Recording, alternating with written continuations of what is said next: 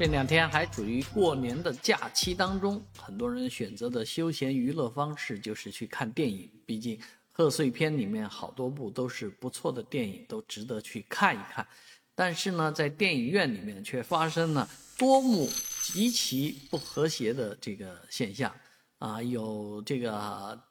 家长为了哄小孩儿啊，因为小孩不看电影啊，是吧？然后就拿手机放视频，用电子奶嘴来。安抚小孩但是外放的声音又特别的大啊，导致其他的这个观影观众呢啊非常生气，以至于产生拳脚相相加的事情。也有一位这个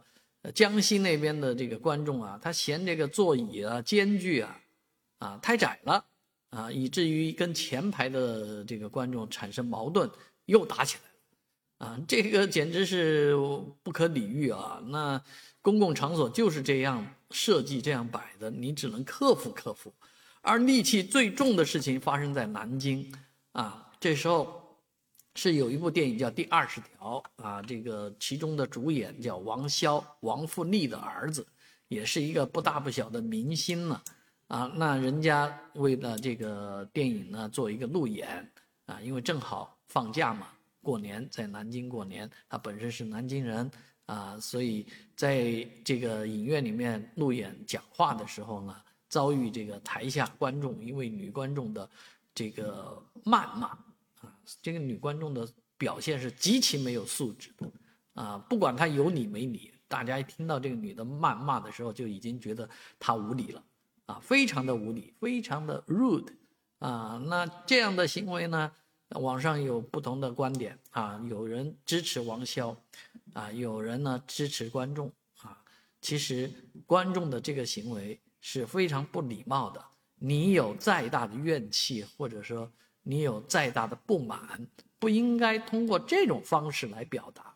啊，你本来像看电影，前面可能有三十分钟，像在美国现在有四十分钟、五十分钟的广告，你就不看了吗？啊，那其实。呃，很多人他是事后来表达这种不满，或者通过其他方式来表达，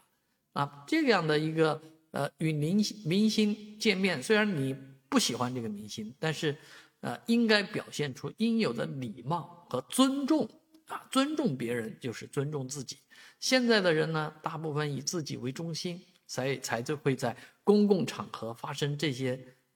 大大小小的冲突，啊，那好在我们整个社会是整体非常文明的，这些事儿以前屡见不鲜，现在呢，啊，但凡有一点事儿，大家都看得到、看得见，所以每一个人在社会上还是要注意自己的言行，千万不要把自己一不小心弄成网红了。